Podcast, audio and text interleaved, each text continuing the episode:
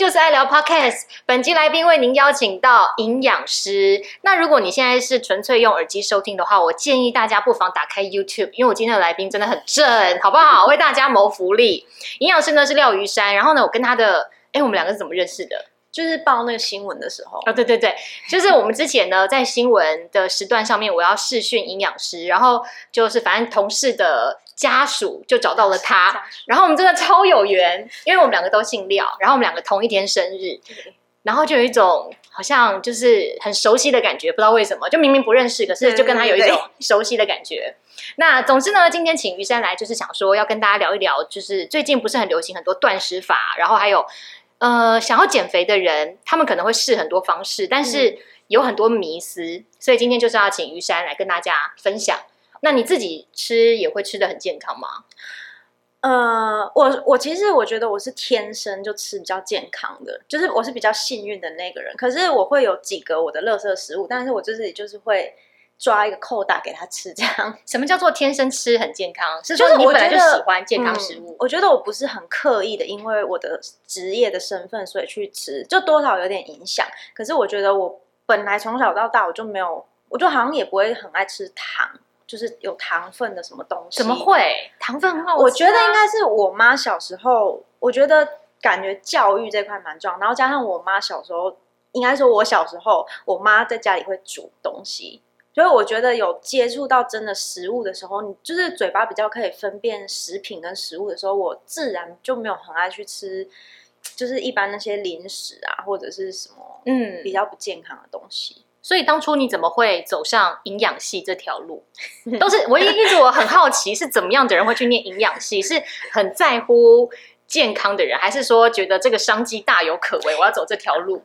我觉得那时候没有想到商机，我觉得那时候的教育体制下，只是一个就是刚好没有考上什么，然后去退而求其次选一个自己比较喜欢的。因为那时候我爸或是家里的人，其实我们都是念三类的，所以其实比较熟。因为那时候就是高中，就是傻傻的，就是你也不知道自己想要什么，所以那时候你只能。就是就自己比较熟悉的一个方向去选择，所以那时候本来就是可能也要想考医啊，就是走医科这类的，嗯，可是就是就没有考上，所以那时候就想说选一个自己比较有兴趣的东西。然后我从小就很很爱吃，所以那时候想说，哎，那不然就来念，因为营养就是一看就跟食物有关系，嗯，所以。就就念它，可是念它之后，我我现在就是前面的时候，其实有一点不知道它对，就是以后职场上可以怎么样发挥。可是后来，我现在就觉得感觉就是自己或者是旁边人都蛮受用的，因为我后来有时候去讲课，我就发现真的好像蛮多人很基本的东西都不太清楚，然后一天你要接触到就至少三餐或三餐以上，然后我觉得现在现代人的那个病真的很多，就至少。就有些病没有办法控制，可是至少现在可以择食的话，就我们可以控制自己什么怎么吃的话，我觉得就是好像是蛮幸运的一件事情。哎，你说一般人对于很多事情是不知道，比如说什么？呃，比如说。连就是简单的食物的分类，比如有人会觉得红豆、绿豆，他可能不知道那个是属于淀粉，就是碳水化合物类，就是他以为它是豆类，对他可能以为它是豆，或者他以为是豆类没错啊，对他以为它是健康的东西，他可能就吃很多。可是其实我们比较注重可能比如三大营养素的的怎么去分配，可是他可能印象只会就是照着一般人说哦那个东西可能营养或怎样，他就多吃，可他其实这样就很肥啊。就是对，就很肥啊哦。可是像那你自己念了营养系以后，有没有什么东西是你原本会吃，但是当你自己学到知识，就发现这个东西碰不得？我想一下哦，好像我觉得只有影响我去便利商店，或是我在买食材的时候，我真的要看蛮久的，就我会有一种选择 障碍。对对对对，我就要旁边的人就是叫我快点这样。是会那种，比如说跟着你去超商，然后点东西，我们都已经拿好了，然后就说这个你最好不要拿，那个其实对你来说，我会跟人家讲，可是我会自己默默在心里，就是我到底要选什么，就想说我这个时段吃这个，或是怎么样怎么样，真的我会这样子哦，对我就会变成有选择障碍。哎，你知道我之前就是看呃有那种相关的营养师啊，他们会在网络上拍片，然后就跟你说，如果你都是吃呃。超商的三餐的话，那我教你三餐怎么分配，怎么吃。嗯那如果今天真的有人他就是外食，主要以超商为主，你会怎么建议他搭配选择？我觉得现在便利商店蛮好选的欸，就是早餐其实，嗯，你你要列举就真正可以选什么吗？比如说像我最近如果有吃到超商，我就是因为我就是一个很不喜欢改变的人。如果如果吃超商，我就是都只会去拿什么饭团，然后配一杯拿铁、哦这样子。然后这样吃好吗？还是说其实你觉得可以怎么样调配？我觉得看你是什么时段呢、如果你有在运动，你饭团配拿铁可以在运动前吃，嗯，为什么？因为运动前其实需要一些糖类，就是碳水化合物，就嗯你可以预防你运动的时候血糖不会太低，然后也可以给你一些能量，就是做如果是重训类或者是你在跑步也是需要的。所以那我没有运动嘞，我只是去上班。你只是去上班哦。我觉得早餐如果只有单吃饭团的话，就是太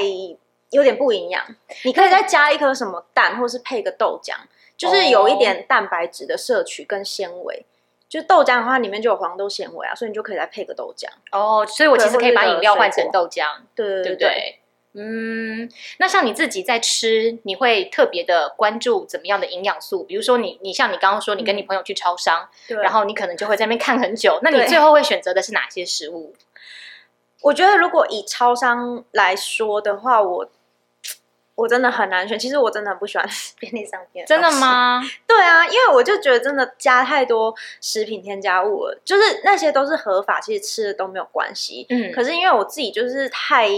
我对吃有点挑剔，所以我在那边可能顶多会买豆浆、牛奶或者是水果的东西，就逼不得已我可能才会吃。现在不是有那种比较健康的便当嘛？嗯，对，就是呃有一个是没有什么调味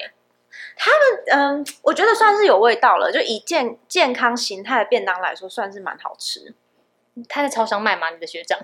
对，现在全呃好像是全家先开始，然后然后 Seven 也有，哦，所以可能会选择他也是营养师，是不是？对，他也是营养师。哦，那要不要推荐一下？打广告无所谓啊，哦，真的吗？真的啊，真的。哎，全家的那个杨，它上面就有打打他的大头照，就是杨成化学长，杨成化营养师。我帮你们有没有听过？哦，那你为什么不要去帮忙设计一下菜单？你明明嗯就也是、可能他刚好跟老板什么事 之类的。好哎我之前有在瑞穗牛奶，哦，真的吗？对对对，帮他们打造是不是？对，就是呃有一段有一个活动，然后那时候有就是我跟他们有合作三个月这样子，嗯那时候 好，那我要接下来问于山的是，啊呃，比如说像很多上班族，他可能想瘦。或者是说他不想要那么多脂肪，想要增肌减脂。嗯那因为我知道我身边很多同事啊，他们就是订餐的时候会订那种就是健康餐盒，但每次只要团到我这边来，我就是都不想吃，因为我就觉得健康餐盒就不好吃啊，又没有什么味道。我也觉得不好吃，对，吃吃不好吃，那怎么 对办啊？就是好像很多有一些会用水煮的，对不对？通常都是水煮，要不然就是没有什么调味，然后里面的肉通常就是鸡肉，而且还都是鸡胸，就是嗯很柴。然后我就想说，哈，如果想要增肌减脂，真的只能吃的这么的，我觉得是，我觉得外食有外食的做法，然后你如果会在家里煮菜，就两个做法不太一样。但是我是可以，嗯，大概抓几个方向去选择，就是我觉得其实还是要增加好油的摄取，就好的嗯油脂。就大家好像增肌减脂都很害怕吃油这件事情，就是对觉得油好像一般的观念就是会胖，就是它还是有它的热量在，可是，在适当的热量下面，我还是会建议就是多去补充一些，就大家会常听到什么 omega 三，就是什么深海鲑鱼油什么的对，什么亚麻仁还有紫苏油这种，因为就是普遍的国人其实。都是比较失衡的状态，就是嗯油脂，因为我们油脂可能有分什么饱和不饱和，那失衡的状况，其实身体都是一个慢性发炎的状态，所以就是你去吃比较好的油脂，它反而会帮你代谢油脂。哦，是对，哦，就是这个东西好像是比较大家会比较容易误会。然后另外是我觉得还是要选比较好的蛋白质跟碳水，然后就是这些都基本嘛。然后像比较要需要减脂的人，他可能纤维质就要补充比较多。然后最后我是觉得就是要比较知道食物的熟悉食物的特性吧，因为我觉得像我自己有在煮，就是我如果知道食物的特性的话，我如果可以去搭配，就是它可以同时满足口欲。因为比如说像我们外面吃一些东西，觉得就是口感很好，啊其实是呃油脂可能比较就是比较 rich 的那种食物。炸过的，对对对，嗯可是如果你你自己会知道怎么吃，而且现在有很多很方便的厨具，什么气炸锅这种东西，嗯就它其实基本上如果它是好的油脂，然后你知道它怎么跟比较清爽食物搭配，其实就是它自己本身有的风味，你就会觉得蛮好吃了。就是如果你没有煮的话，你了解食物的特性，你在外面的选择也也可以同样是这样。所以我觉得就是。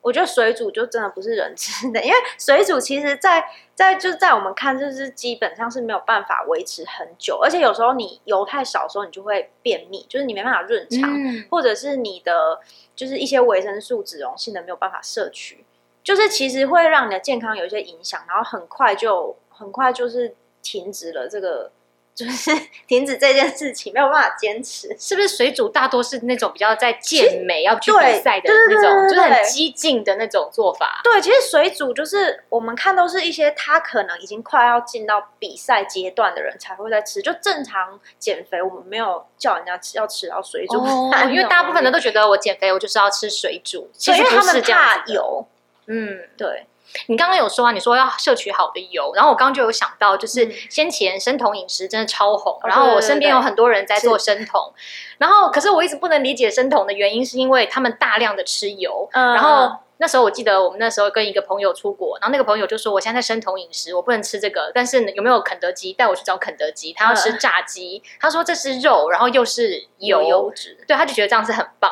这样是对的吗？呃，其实是对的，该不会吧？其实是不对的，就是应该说生酮饮食它是有一个它的理论，但是我觉得因为嗯，就是大普遍的人来说，他们没有建立一个正确的执行方式。就他还是，因为我有一些学生，他也是生酮瘦的，嗯但是生酮可能比较适合我自己的，就是他临床的经验一些案例，他们是他这个方式比较适合比较肥胖的人，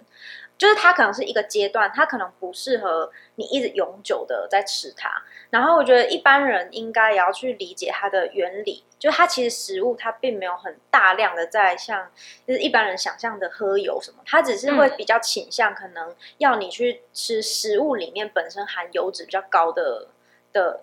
的的食物，就比如说像洛梨，或者是你刚刚有说鲑鱼啊，但是炸的、烤的，其实我们都不会建议，因为那反而会让你的身体发炎。哦对，然后蛋白质太多的话，其实身体也会有个作用叫升糖作用，就是它还是会没有办法让你进入生酮体的状态。蛋白质也会升糖哦，我一直以为是跟淀粉，就是它就是蛋白质多了，你身体的一个它算是化学变化，它就是会走向升糖。嗯，对，那生酮不知道为什么，我觉得最近就比较降温，然后对啊。一六八就是整个超多人，可是，一六八，我个人觉得一六八其实像像我公公婆婆啊，他们就是常年都不吃晚餐，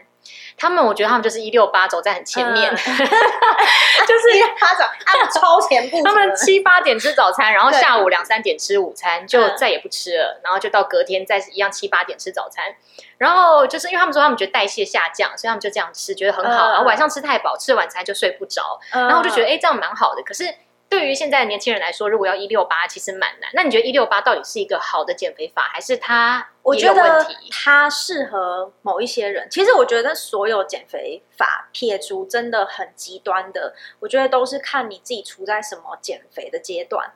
因为像我爸妈他们也是一六八，然后跟减糖瘦下来的。就其实一六八有一点是从生酮里面有个阶段延伸的，因为生酮其实吃到最后会走到有一点断食，只是它是慢慢拉长。然后一六八它就是它就是断，算是会一餐吧，一餐断掉。对我觉得，我觉得对有些人来说其实是好的。有一些人的确他会在晚上吃完晚餐之后，他会觉得因为很接近睡觉时间，其实没有什么消化能力，所以其实对他的就是胃来说比较胀。就是对嗯肠胃道来说，并不是说非常好。然后另外是说，我觉得一六八要比较注重你真正有没有吃到那个营养，就是你在可以吃的时候，你有没有吃营养，然后不要再觉得自己八个小时可以吃就暴食，就其实那还是热量还是一样超标。因为我就知道很多人是一六八，可能八个小时的那个定进食时间快到，他就在最后的第七、第八个小时，然后猛吃，想说好我要撑住，这样子才可以支撑接下来的十六个小时。我觉得那个会反而有一种反效果。我没有觉得一六八很不 OK，可是我会更建议就是减糖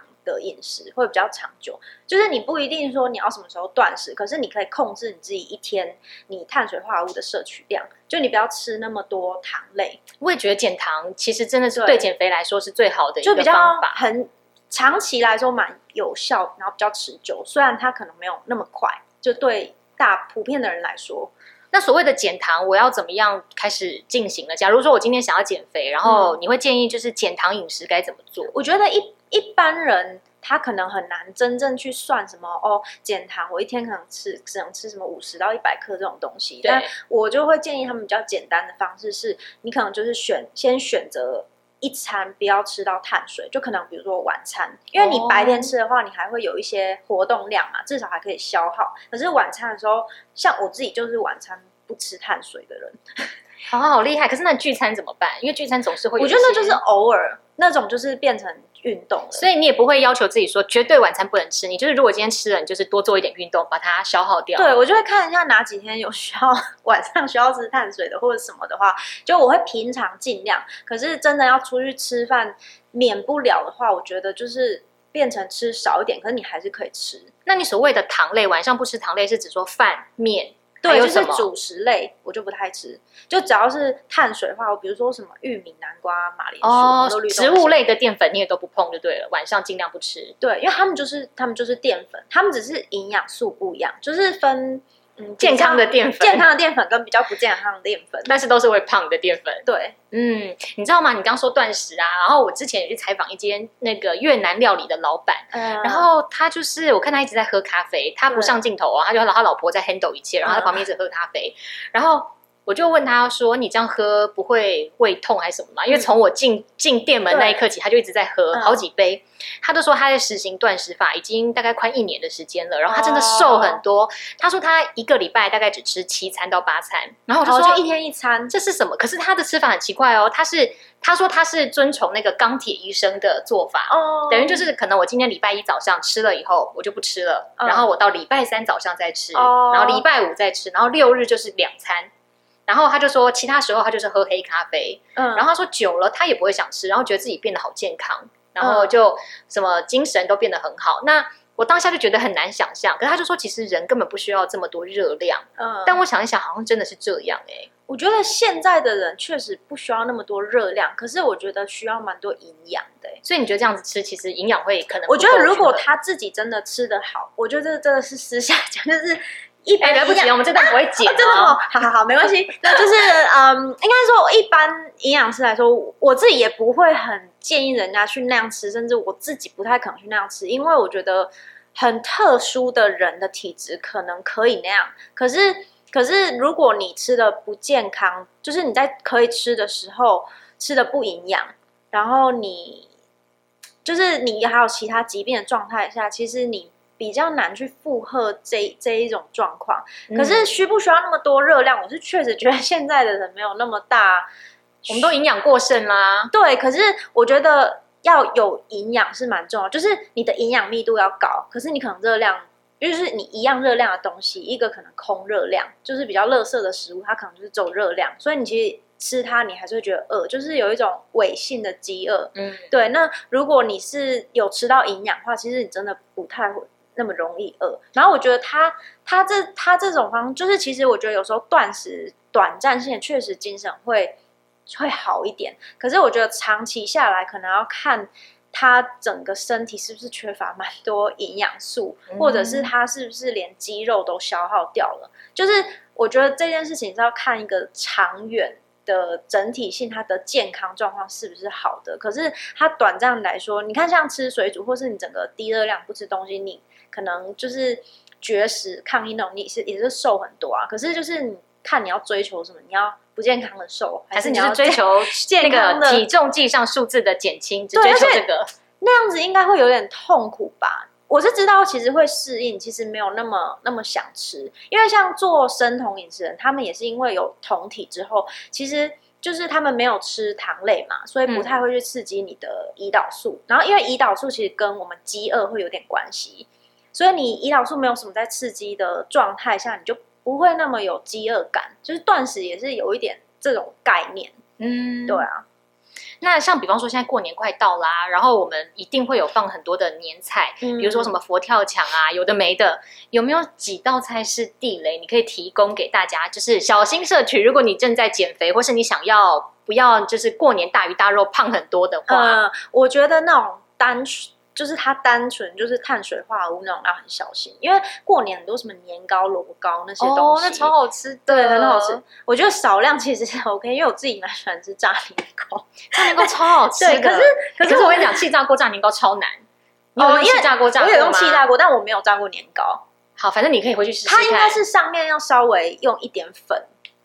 我觉得因为我上次我去年就是因为它用气炸锅本身可炸，能没有什么油脂。超失败，超可怕，很像哦，它有发起来，可是就很像就是湿气稀薄的车轮饼。哦，我觉得你可以变成你去沾那个，就是你可以用蛋液，然后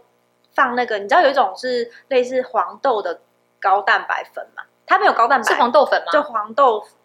它好像不也不叫黄豆粉，但是它是黄豆做的粉，或者是那种就是鹰嘴豆粉那种。没听过这些东西耶，哦要去哪里买？